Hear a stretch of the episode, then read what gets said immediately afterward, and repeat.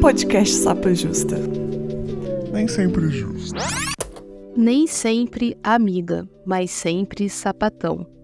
Olá, eu sou a Ana Claudino, sou criadora do perfil sapatãoamiga no Instagram, sou mestre em políticas públicas em direitos humanos, sou publicitária e sou uma lésbica negra.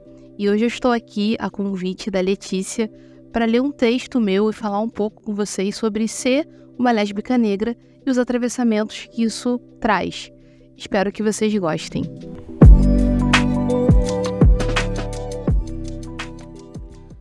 Ser uma lésbica negra é viver constantemente em um não lugar.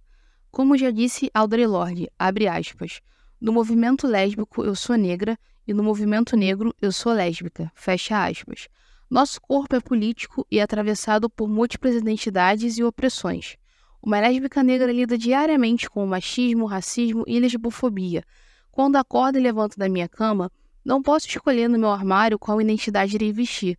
Sou um corpo negro, lésbico, gordo, suburbano do Rio de Janeiro, e assim minha identidade vai sendo construída. As opressões que me atravessam também não encontram uma hierarquia, não existe uma marcação na Google Agenda sobre qual opressão irá me afetar naquele dia. Ah, sim, hoje você tem uma cal com racismo. Não, isso não acontece. Quando falamos de visibilidade lésbica, não podemos esquecer de interseccionar a identidade lésbica. Precisamos racializar o debate sobre lesbianidade. Sempre vivo as mesmas experiências. Na visibilidade lésbica, enfrento o racismo dentro da comunidade. E no Novembro Negro, enfrento a lesbofobia.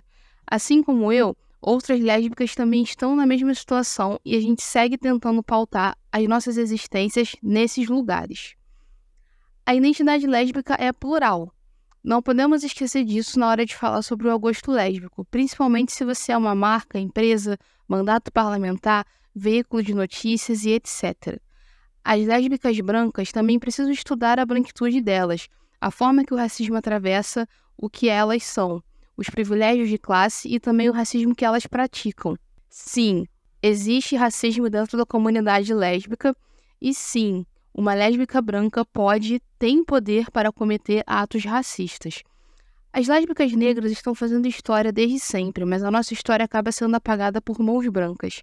Lésbicas brancas que nunca construíram por movimentos sociais, coletivas e afim, acabam se tornando, abre aspas, a voz de uma geração, fecha aspas porque o racismo estrutural está aí para facilitar isso.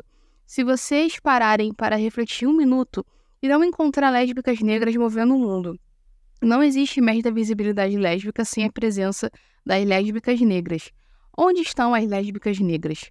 E ainda pergunto a vocês: onde estão as lésbicas negras no Novembro Negro, na consciência negra? E aí, gente, gostaram do episódio? Então não deixem de seguir a Ana Claudino em todas as redes sociais, no arroba. Aí, se você quiser, também pode avaliar nosso podcast com cinco estrelas e deixar o seu comentário.